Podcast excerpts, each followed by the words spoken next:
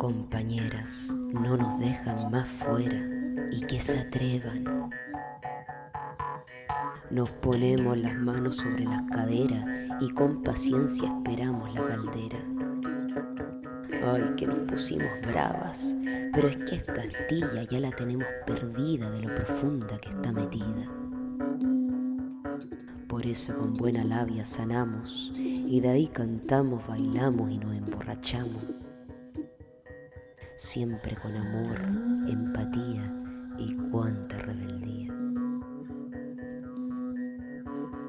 Somos la voz de este pueblo y nadie nos